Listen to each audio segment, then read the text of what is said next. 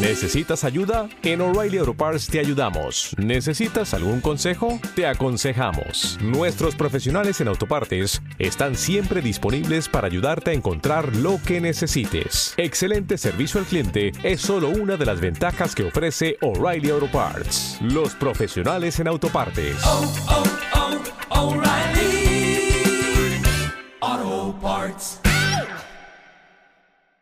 Fuera de series esta semana está patrocinado por Suits, la serie de Meghan Markle que emite desde el principio XN White.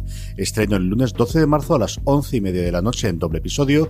Posteriormente tendrá Suits cada día de lunes a viernes tras la película de las 10 de la noche, también en doble episodio.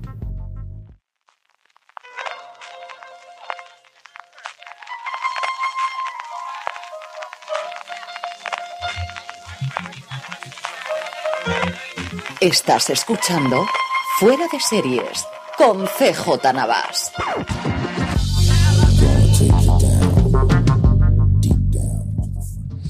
Desde la ceremonia de los Oscars con menos glamour y más aburrida de todos los tiempos en Hollywood, California, estás escuchando Fuera de Series, el programa que semana tras semana te trae todas las noticias, comentarios y curiosidades sobre el mundo de las series de televisión. Una edición en la que estamos en cuadro, y esto me pasa por cambiar el día de grabación, que al final nos ocurre todas estas cosas. Eh, pero tengo, bueno, pues, pues una voz que vais a empezar a oír mucho más en Fuera de Series y que agradezco enormemente que haya venido aquí a hablar un ratito conmigo de series, que es Maite Ferrer. Maite, ¿cómo estamos? Hola, buenas, Carlos. Para debutar a sesión doble, hija mía. sí, sí. Ya he estado aquí esta mañana y ahora vuelvo a estar.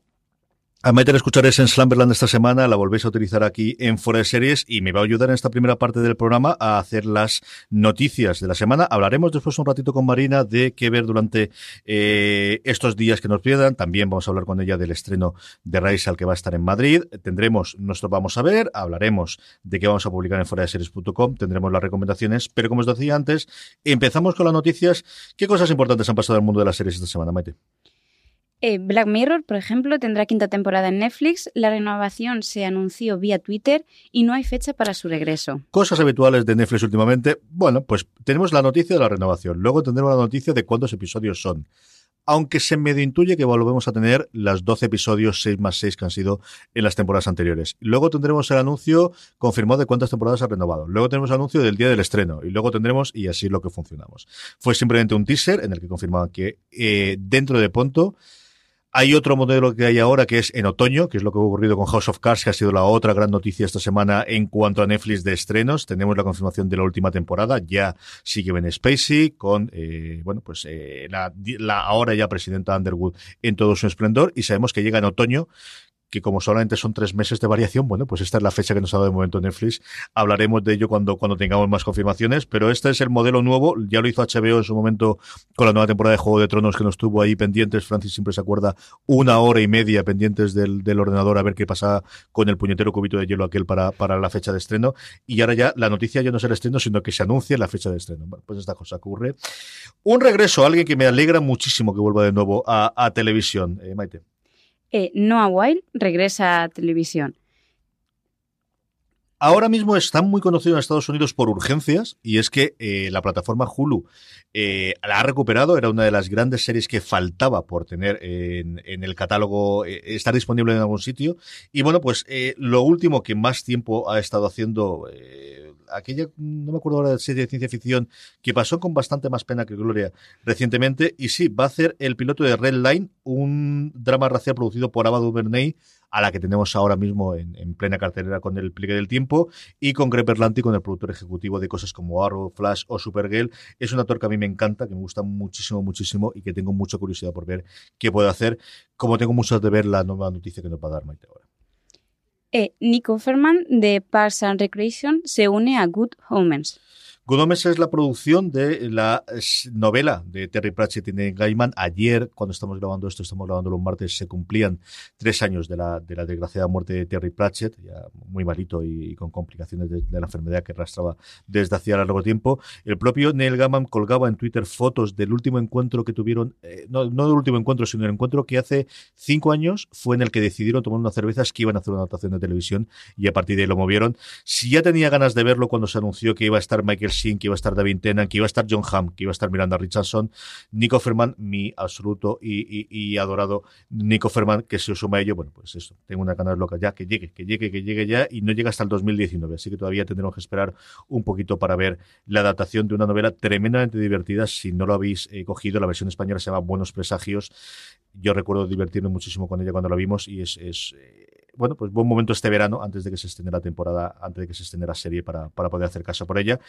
Eh, más series, es el momento de, pilotos, es el momento de hacer probaturas y la CW, la cadena, que estrena muchas de las series de superhéroes de Berlanti, que sigue adelante con un spin-off que estaba la cosa muy parada, Maite. Sí, eh, de CW sigue adelante con el spin-off de Originals sabíamos que, bueno, el de su vez ya era el, spin-off de Crónicas Vampíricas, ya era el spin-off original de, la serie. Bueno, de alguna forma que colocó, eh, antes de que llegase las series de superhéroes eh, en, el, en, el, imaginario a la cadena americana. Y se ha confirmado que sigue adelante el spin-off, que se había parado, que se vuelve a funcionar, a ver qué ocurre con él. Y otra que no para es Reese Witherspoon. Sí, ya que con Kerry Washington producirán y protagonizarán una nueva serie. Salían de Ringer la semana pasada un artículo de esto es todo lo que tiene eh, Reese Witherspoon ahora mismo en funcionamiento. Es cierto que no todo lo va a interpretar ella, es cierto que no todo evidentemente lo va a dirigir o lo va a protagonizar ella, pero desde como toda la productora, por un lado, el exitazo que tuvo Big Little Lies le ha hecho que tenga muchísima cosa en HBO y por otro lado hay todas las cosas que le ha vendido Apple, que le ha vendido ya como dos o tres series, insisto, que no vaya a interpretar ella, que simplemente vaya a producir, pero es una cosa espectacular la cantidad de, proyectos que lleva entre manos ahora mismo Reese Witherspoon como intérprete o en general como producción para funcionar. Esto es más o menos las noticias que tenemos eh, a día de hoy. Vamos ya a hablar con Marina para ver qué nos recomienda y sobre todo que nos cuente cómo va a ir la presentación de Rice esta misma tarde cuando estamos grabando, cuando digáis esto ya será a posteriori de, eh, de Rice por Movistar Plus. Vamos con Marina. Marina, ¿preparada para salir ya lo de Rice o qué? Hombre, yo estoy eh, preparadísima. De hecho, he estado antes escuchando hasta el, el disco que está en Spotify de la grabación del cast original de Broadway de Spring Awakening. O sea que estoy preparada a tope. Cuéntame por qué hay que ver esto y cuéntale sobre todo a Maite Ferre, a alguien de 20 años, cómo le decimos que tienes que ver esta serie de instituto. Eh, pues vamos a ver, a ver cómo podemos explicarlo bien sin tener que recurrir al referente más obvio, que lo vamos a utilizar igual, pero bueno.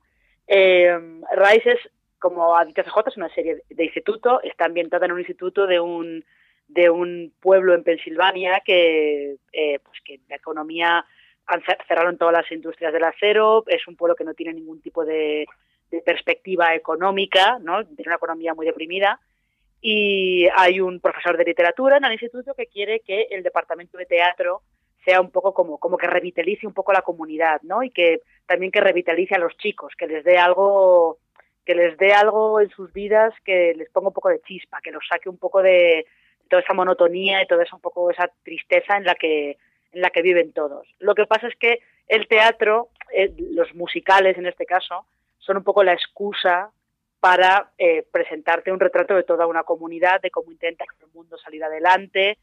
Y el referente más obvio es Friday Night Lights, que es una serie que está ahora mismo, por ejemplo, completa en, Amazon Prime Video en España, que básicamente era lo mismo, solo que cambiábamos el musical, el teatro, por el fútbol americano. Friday Night Lights es un estándar muy alto para que Rice lo pueda, lo pueda, eh, pueda estar a la altura, ¿eh? pero bueno, de momento ahí es a donde aspira y lo que tenemos es detrás de las cámaras, porque evidentemente no vamos a fijar mucho en que delante está la primera serie, si yo no me equivoco, desde luego que protagoniza. Yo no sé si ha salido haciendo cameos John Radnor, el, el bueno, pues eh, el protagonista, sobre todo las primeras temporadas. Luego ya fue una serie mucho más coral de cómo conocí a vuestra madre, que es lo primero que le ha traído para volver a hacer. Pero sobre todo es que detrás de las cámaras, y lo que me, da mucha garantía, es que tenemos a Jason Katims, el responsable de cosas como Friday Night Lights, como comentabas tú antes, Marina. Sí, como Parenthood también, que es que es una serie, es una serie un poco que yo creo que también eh, Parenthood un poco el precedente de DC Sass, el precedente del tipo de serie que es DC Sass. Lo que pasa es que Parenthood llegó un poquito antes de tiempo y DC Sass como que ha cogido la ola y es el gran fenómeno de la televisión en abierto en Estados Unidos. Hay que apuntar también que eh, detrás de Rise, uno de los productores, eh, creo que se llama Jeffrey Seller, que ha sido productor de algunos de los grandes fenómenos de Broadway en los últimos años, tipo Hamilton, Avenue Q, eh, In the Heights también me parece. Y hay también bastantes nombres asociados a Broadway, sobre todo para montar ese musical que tiene que tienen que preparar los alumnos del instituto y que les va a crear muchas tensiones con los, eh, los padres, con los otros profesores del instituto, porque Spring Awakening es un musical sobre eh, el despertar sexual de unos jóvenes en un entorno religiosamente muy conservador y muy, muy represivo. Basado en un libro del que, eh, bueno, no exactamente escrito, sino que relataba las vivencias de un profesor del que se ha adaptado el personaje de, de George Randor. Eh, ¿Lo presentáis hoy en Marina? ¿Es para prensa solo, que es la duda que me ha quedado, Marina?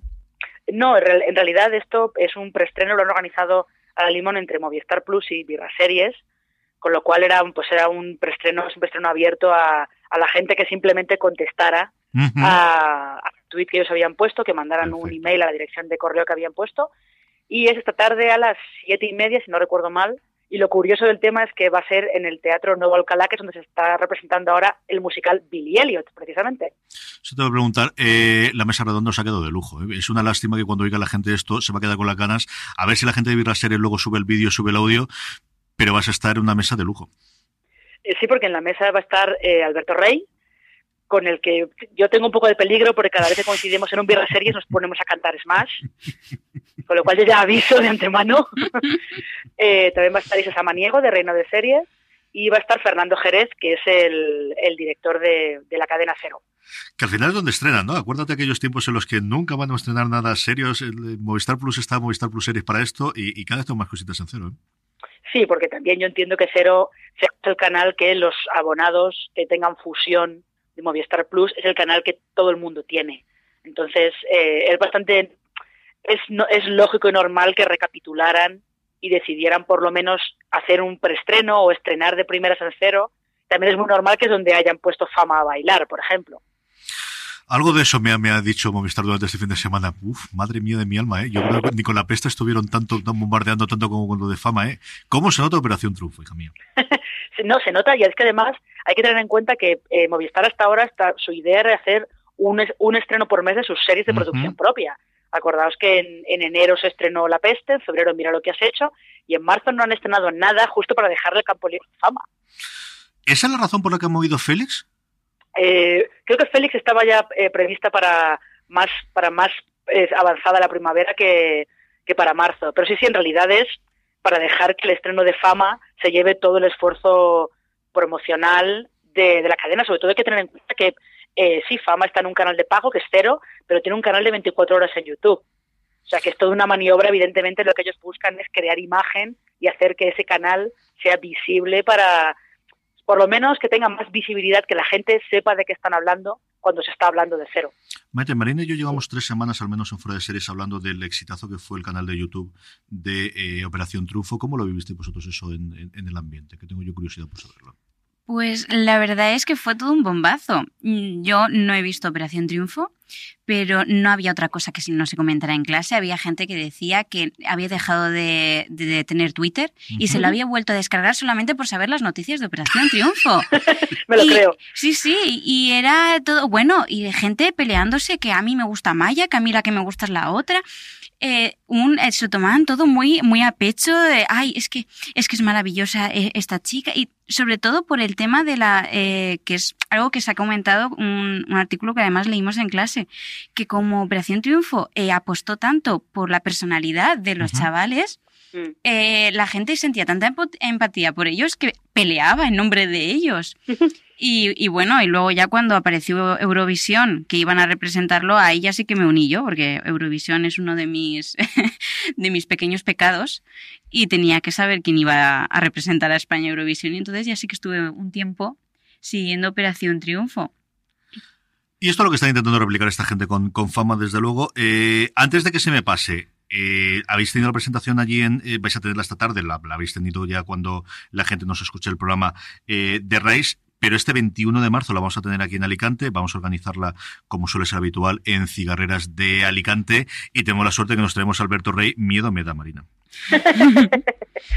mientras, mientras no le des pie tú no le, no le cantes nada de... No a cantar Ay, me encanta, me encanta el cómo piensas que yo puedo controlar a Alberto en una mesa. O sea, si No, tú no se puede, no ¿Qué, se qué puede. vas a hacer? O sea, pero vamos, No tenemos a Alberto para presentar Rise el 21 de marzo en Alicante. Las entradas, como siempre, la entrada es gratuita, pero tenéis que ir a recoger las, las invitaciones a las tiendas de Movistar en, en Alicante. Dan dos por persona el 21 de marzo a las 7 de la tarde. Como siempre lo hacemos, o lo comentaremos de todas formas y lo recordaremos durante eh, las semanas. Marina, dos meses y poquito llevamos para atrás. Eh, ¿Cómo estás viendo el, mundo, cómo está girando? Y yo creo que hemos tenido, siempre tiramos al final a Netflix, tiramos a los grandes de fuera, pero los dos grandes bombazos que hemos tenido, desde luego fuera del mundo de las series, ha sido anteriormente Operación Triunfo, como hablamos, y luego yo creo el gran fenómeno, con dos episodios solamente emitidos, está siendo Fariña. ¿eh? Ya, lo de Fariña está siendo una cosa bastante curiosa, porque ahí, ahí se han unido como una conjunción de... Ha como una tormenta perfecta, ¿no? Como quien dice. Porque por un lado eh, hemos tenido esta orden judicial de secuestrar el libro en el que se basa la serie. El libro todavía está secuestrado, de hecho, hasta que no se resuelva la demanda que interpuso, creo que un exalcalde de, De Ogrove, sí, no recuerdo el nombre Sí. de él, era un nombre muy gallego y complicado, y recuerdo que era de Ogrove porque era un sitio donde yo me vayaba mucho, iba con mi padre, recuerdo estar allí, eso sí que lo recordaba. Sí, sí, sí, hasta que, hasta que no se resuelva esa demanda que ha puesto el, alcalde, el exalcalde de Ogrove, creo que la ha debido poner por injurias o calumnias o algo por el estilo, el libro está secuestrado.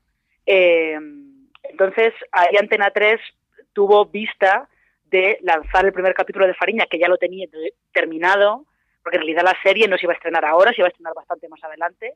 Y lo que pasa es que, claro, han visto que el primer capítulo generó mucha expectación, eh, tuvo muy buena audiencia, decidieron estrenar el segundo y el segundo eh, también ha ido muy bien de audiencia, superó los 3 millones de espectadores, me parece. O sea que realmente parece que la serie está empezando, va a ser como el nuevo éxito de, de Antena 3. Aquí han tenido vista y han sabido estrenarla cuando tenían que estrenarla, que era aprovechando la ola de la ola de, de visibilidad que se había llevado el libro justo por este por este hecho extra literario, como quien dice. Lo que yo no sé, yo le pregunto a Maite a ver cómo, cómo está recibiendo la gente que, que, bueno, que ve mucho más allá de los canales habituales o qué es lo que está haciendo eh, la serie, porque me interesa mucho, es cuántos episodios tiene y sobre todo si van a estrenarlos todos, porque como decías tú, les ha pillado mm, prácticamente montando la serie y acabando de grabar todavía, Marina. Sí, pero eh, Ramón Campos, que es el eh, uno de los jefes de la productora Bambú, que es el que está detrás de Fariña, él ya había dicho que estaba, estaba en la serie, estaba en proceso de montaje, pero que si hacía falta podían montar todos los capítulos para que se fuera estrenando ahora. O sea que, por lo que se ve en ese aspecto, ellos, ellos dijeron que se podían sacrificar sin problema hacerlo más rápido para poder eh, emitirla toda ahora. ¿Cuántos capítulos van a ser? Me alegra que me hagas esa pregunta, porque Antena 3 no da esa información, con lo cual Tú también te lo preguntas, supongo. Suponemos, yo supongo que serán 13, que suele ser habitualmente, es el número de capítulos Mm. habitual, pero en la Casa de Papel fueron eh, 16, si no recuerdo mal. A ver qué es lo que ocurre. Yo también pensaba que podrían hacer un, un intento de, de algo similar a lo que ha quedado ahora con la Casa de Papel, de hacer dos medias temporadas o algo a lo, a lo, a lo de Walking Dead y llegar hasta... Pero sí es muy pronto para hacer el core, el parte y luego eh, volver a la vuelta de, de, de Navidad, de, de Navidad, digo yo, de verano, ¿no, Marina? Sí, es un poco pronto, pero eh, no sabemos. Ya te digo que como no sabemos cuántos capítulos tiene, no sabemos qué plan tiene, qué plan tiene Antena 3. También va a depender de si la serie sigue aguantando, sigue aguantando en audiencia o si de repente se empieza, se empieza a desinflar, que eso aún es pronto para saberlo. ¿Cómo estáis viendo vosotros, Maite, el Fariña? Primero el, movidón del, del, secuestro, que es una cosa que, hombre, yo no es que creciese con secuestros, pero era una cosa relativamente habitual o que todavía se producía en la época cuando, cuando yo estudiaba. Y, y sobre todo si la gente está viendo la serie, ¿no? Que tengo curiosidad si hay ese quizá el único fenómeno fan que hemos tenido, al menos que, que, a nosotros desde fuera hemos, hemos llegado a conocer, es el Ministerio del Tiempo en los últimos años, si este se está produciendo un fenómeno similar.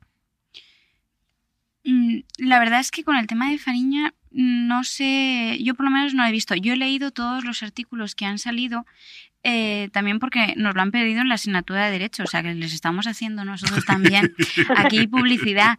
No, porque como ahora también es que ahora está saliendo un montón de juicios sobre el tema de los, de, de los derechos uh -huh. de, de, expresión. Y es un tema también que nos toca a nosotros como comunicadores audiovisuales porque hasta qué punto un comunicador puede hablar o decir algo sobre algún tema que le pueda tocar a la sensibilidad de otra persona. Entonces, a partir de ahí, eh, nosotros lo comentamos en clase y sé de gente que fue a ver los primeros capítulos y dijeron que les había gustado mucho. Es que está, está bastante bien, ¿eh? De los dos primeros episodios están bastante bien. El primero va a toda pastilla, va muy rápido para sí. presentarlo todo.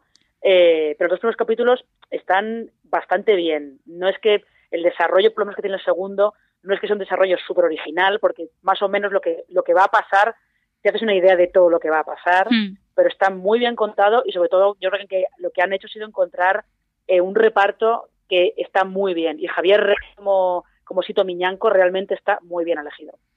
¿Qué más cositas estás viendo? ¿Te quieres recomendarnos alguna cosita más, Marina, o era esto lo que íbamos a hablar? Eh, no, yo no es que soy incapaz de acordarme si la última vez que hablamos eh, os recomendé The Good Fight. No, pero la tengo ya apuntada. Mira, recomendaciones.9cj de Good Fight. Háblame de ella. Me encanta Por que me hables de Good Fight. Hombre, por favor, o sea, todo el mundo necesita la risa de Diane Lockhart en sus vidas. Es lo, es lo mejor que te puede pasar. Eh, The Good Fight, si hay alguien que no sepa de qué es, es un spin-off de The Good Wife. Y este, en este caso está protagonizada por Diane Lockhart, que es, era la abogada más veterana de, de The Good Wife. Eh, tiene que volver a empezar por una serie de cosas eh, variadas. Tiene que volver a empezar. Empieza a trabajar en un bufete mayoritariamente afroamericano en, Chicago.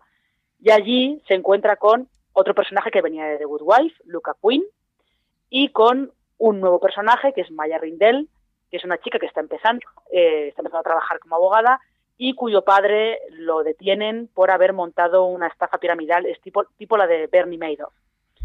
Eh, en la segunda temporada, bueno, todo eso más o menos es como el arranque de la serie.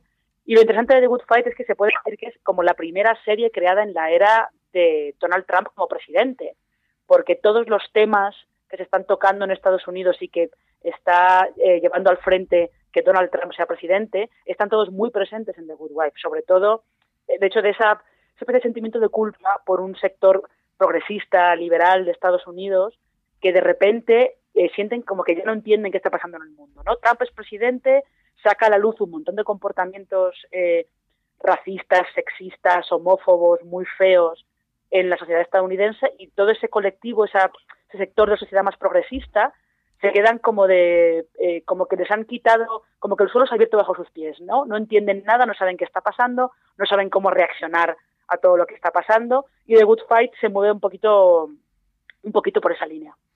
Y luego es que está tan bien escrita y tan bien interpretada, Marina.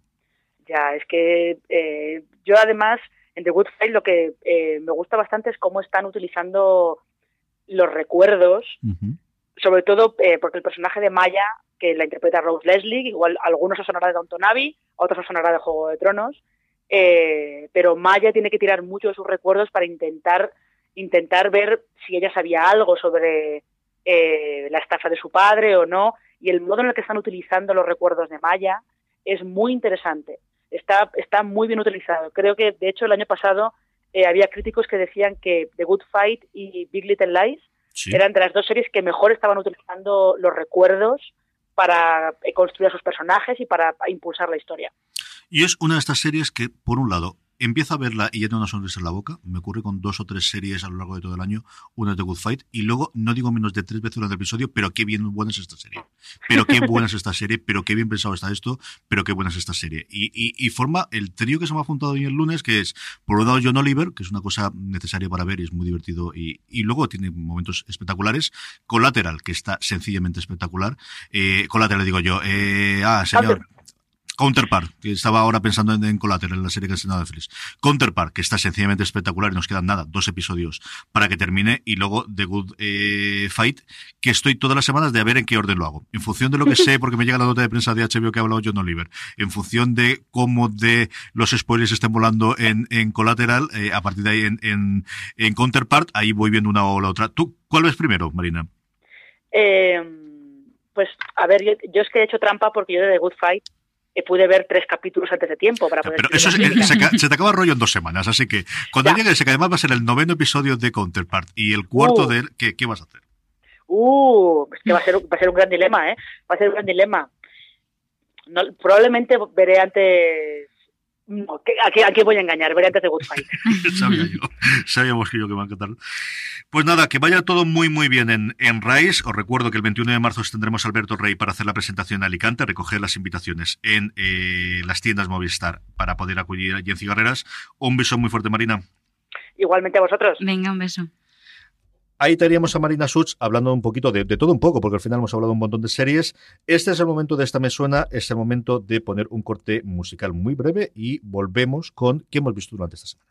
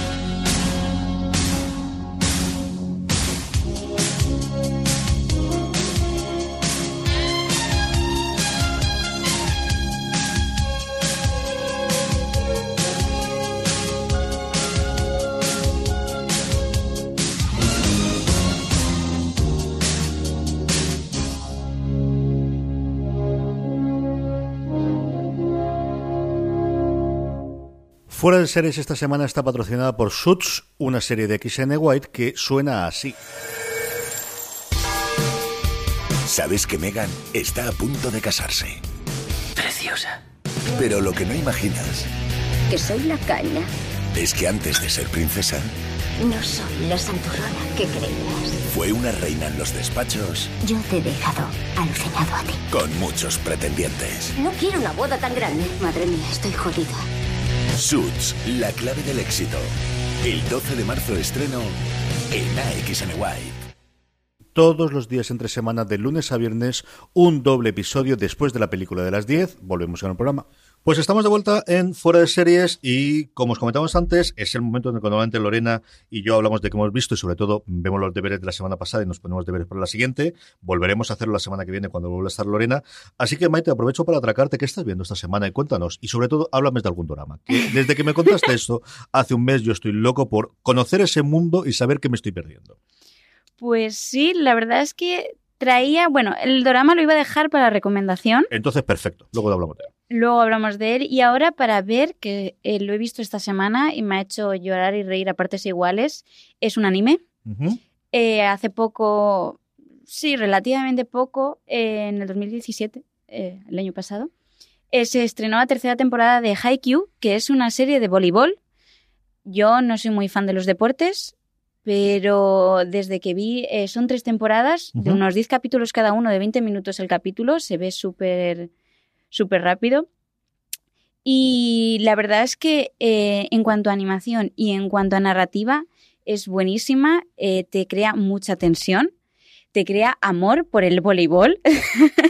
Cuando yo, por ejemplo, no, no vamos, ni veía ni en los ni en Juegos Olímpicos ni nada, no veía nada de deportes y sin embargo esta serie me gustó mucho. Y nada, y hace poco me terminé la tercera temporada en dos días, no, no pude más.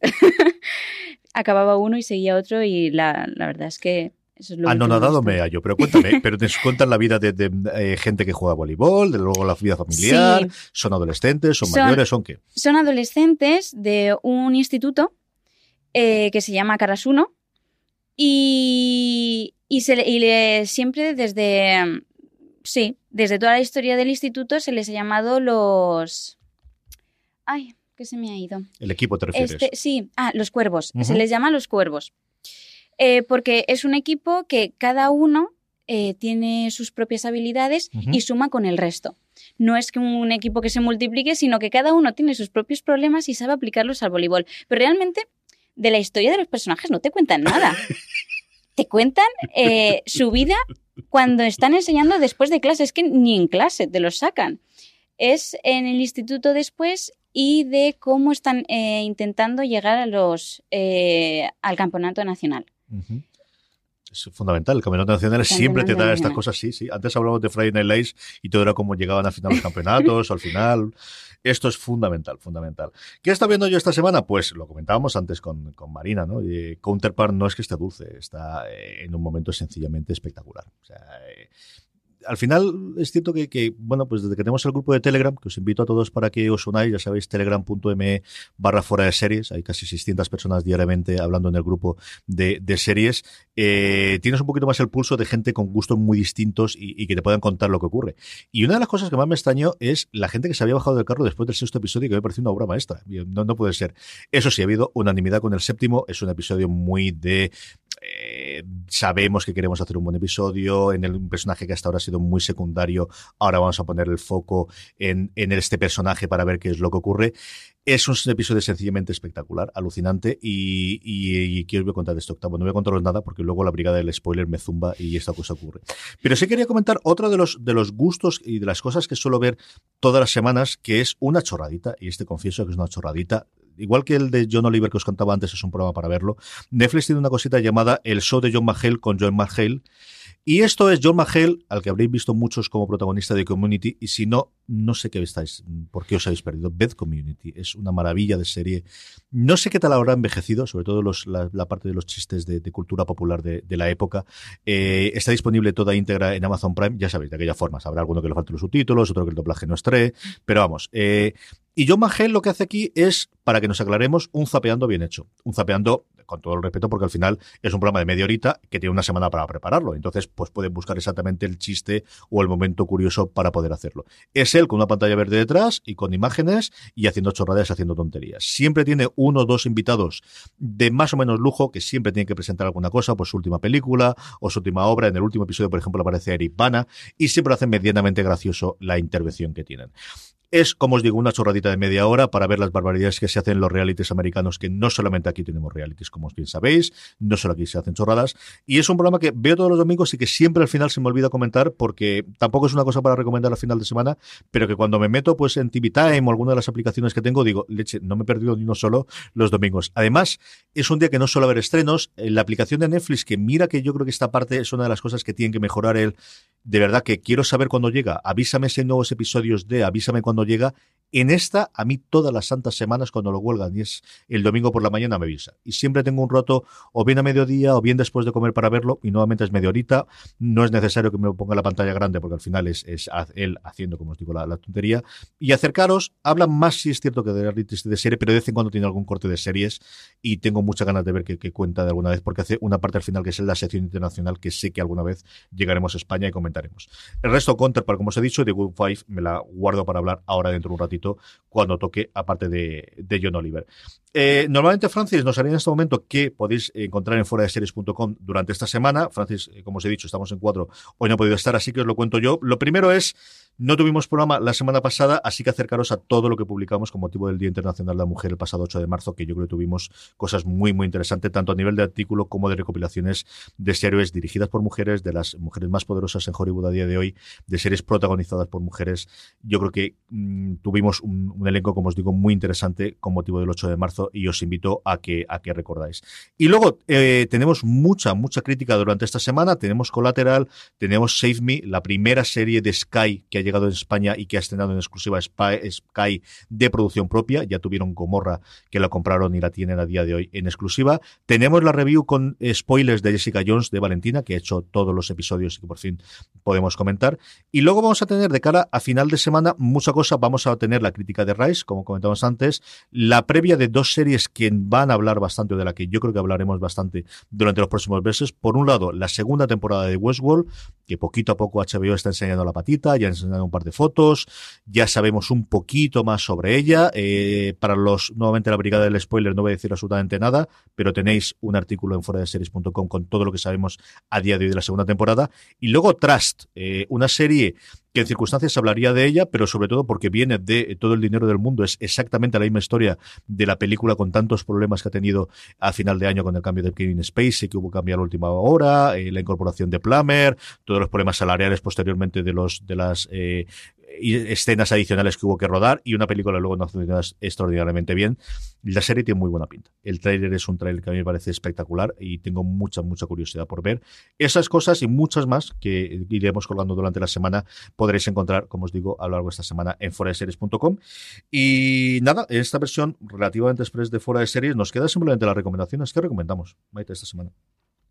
Bueno, pues como ha dicho Carlos antes, voy a recomendar eh, un drama coreano yo soy muy fan de los dramas coreanos. No sé si habrá gente que me entienda, gente que me diga. Hay ¿eso qué dos. es? El resto, dímenos qué es esto. ¿Qué es esto? Los dramas coreanos, sí que es verdad que eh, los capítulos suelen ser de hora, hora y veinte. La verdad es que a veces se hacen muy, muy espesos, sobre todo porque eh, hacen lo típico de ponerte algo muy importante al principio, una hora de relleno y algo muy importante al final. Como debe ser. Y ya está. Pero eh, lo más curioso es que te pueden poner 26 capítulos con 80 giros. 80 giros de guion. Siempre. Y por eso mi recomendación es Innocent Man o Nice Guy. Lo podéis encontrar eh, con esos dos nombres. eh, un drama de 2012 que es uno de mis favoritos, pero es que muestra perfectamente esto que os estoy contando de los 80.000 giros. Eh, eh, es, es romántico, como casi todos los dramas. Siempre meten acción para que no sea solamente el tema de un triángulo amoroso o, o algo por el estilo.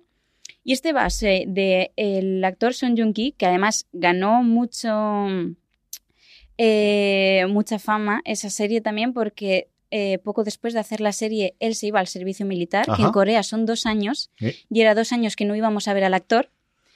Entonces, claro, eh, la gente estaba deseando ver el drama solamente por terminar de ver al actor y despedirse de él. Y una actriz también muy famosa de allí que se llama Moon Chae-won. Eh, y ambos dos protagonizan un drama que va sobre que él eh, es acusado de un asesinato que no ha cometido, entra a la cárcel y a partir de ahí empiezan a pasar muchas cosas. Eh, la, conoce, la conoce a ella a través de esto. Eh, ella al principio no reconoce, luego no lo reconocerá porque perderá la memoria. Esto es un mini spoiler que hago, pero no pasa nada porque como pasan 50.000 cosas más, es una pequeña Esto de la pérdida de pildorita. memoria debe ser una cosa frecuentísima, ¿no? Sí, en los dramas coreanos es muy frecuente. Eso y los accidentes esporádicos en el mejor de los momentos que podía ocurrir. De nos cae una maceta encima o nos pasa el coche que nos atropella o algo de esto, ¿no? Exacto. Además, los coches son muy curiosos en los dramas coreanos porque si no ha pagado la empresa de los coches, todos los coches llevan pegatina. que tú reconoces al coche porque estás cansado de verlo, pero da igual. La marca del coche tiene una pegatina blanca encima. Es algo que a mis amigos y a mí nos hace muchísima gracia de ver. Y nada, lo ha producido la KBS, una, una productora, bueno, y cadena de televisión Sí. de allí de Sur Corea. Y la verdad es que es súper, para mí, súper recomendable. Si queréis introduciros al tema de los dramas coreanos, es un buen ejemplo de qué estilo de serie podéis, podéis ver. Innocent Man y Nice Guy, me has dicho, ¿no? Eh, porque puedes buscarlo de los dos nombres. Que apare- aparece de Sí. las dos formas, ¿no? Sí, señor. Tienes que. Tengo que atracarte un día de estos para que escribas una. Quiero introducirme esto de qué es y, tenerlo escrito. Os pondremos los enlaces como siempre, ya sabéis, en bueno, en- si lo estáis oyendo en formato podcast, en el propio reproductor los tendréis embebidos, eh, excepto en iVoox, que sabéis que no hay forma humana de que, de que aparezcan allí. A cambio tenemos la posibilidad de que en iVoox tengamos los comentarios, que siempre nos vienen muy bien para, para poder eh, tener ese feedback inmediato. Si no, siempre, siempre, siempre sabéis que todos los enlaces de todo lo que hemos comentado durante el programa, tanto de Fuera de Series como cualquiera de la, de la cadena, lo tenéis en eh, foradeseries.com, buscando los podcasts y lo tenéis. Mi recomendación, antes lo hablábamos con Marina, es The Good Fight. The Good Fight es una sencilla maravilla, es una de esas series, como os decía antes, que me pone una sonrisa en la boca, en la que siempre puedes decir que bien está. Es de esas series que se aprovechan, como hizo en su momento The Good Wife, eh, de estar rodadas en Nueva York y poder tener todo el elenco de gente que trabaja habitualmente en Broadway, al cual no te puedes llevar a Los Ángeles para hacer ni siquiera un secundario, pero sí puedes decirle, oye, estos dos días que libras, vamos a juntar la agenda para que hagas un personaje secundario y se nota una barbaridad en el estilo de actuación actuación, en el, formato de, de, la gente que interpreta. Es una serie deliciosamente escrita, muy pegada a la realidad, como decía Marina, en el que evidentemente tiene mucho peso la política, pero no solamente eso, sino muchas otras cosas de escándalos que suceden en Estados Unidos, de lugares que ocurren. Es cierto que, bueno, pues muy monopolizado en el último año y medio por la parte política, pero también ocurrió en su momento de Good Wife, de estar muy escrita, pegada a la realidad, como lo hacía también en su momento Ley y Orden, ¿no? del que al final bebe en muchas de las ocasiones, y maravillosamente interpretada. Es que no hay nadie que esté mal. No hay nadie que interprete mal. De verdad es una cosa eh, alucinante, es una serie maravillosa a reivindicar y no, no es necesario haber visto The Good Wife para verla. No hace falta. ¿Qué es recomendable ver siete temporadas? Sí, porque vas a disfrutar de una maravillosa serie que duró siete temporadas. ¿Eso lo suelta? No. Vas a tener alguna referencia de vez en cuando a Alicia Florrick, algún secundario va a comentar, oye, ¿cómo está tu antigua compañera? Bueno, pues se te queda ahí atrás, si has visto la serie sabrás más o menos de lo que están hablando y si no, tiras para adelante. Yo creo que sí que vale la pena que veáis la primera temporada, eso sí, está estrenada, eh, todos los lunes se emite, bueno, realmente la madrugada, el domingo al lunes emite simultáneamente con el estreno americano en Movistar Plus. Está disponible a partir del lunes el episodio. A estas alturas que estamos hablando esta semana, tendremos ya hasta el eh, tercer episodio, si no recuerdo mal. Sí, tercer episodio. No, segundo episodio, perdóname. Se estrenó la semana pasada, está confundiendo con otra. The Good eh, Fight es una delicia de serie. Y con esto terminamos esta edición de Fuera de Series, el programa 351. Lo tonto, lo tonto. Madre mía de mi alma. Noveno episodio de la cima de primera. Eh, gracias a Maite por haberme acompañado, que le ha atracado a la pobre última hora y se ha venido aquí a echarme una mano para no estar yo solito en, la emisora que se agradece. Muchas gracias, Maite. A ti, Carlos. Lo eres muchas veces más mm, en Fuera de Series, ya os prometo que sí. Gracias a Marina por habernos hablado un poquito de todos. Y a todos vosotros, como siempre os digo, pasaros por fuera de series.com que tenéis muchas más cosas y recordad, tened muchísimo cuidado.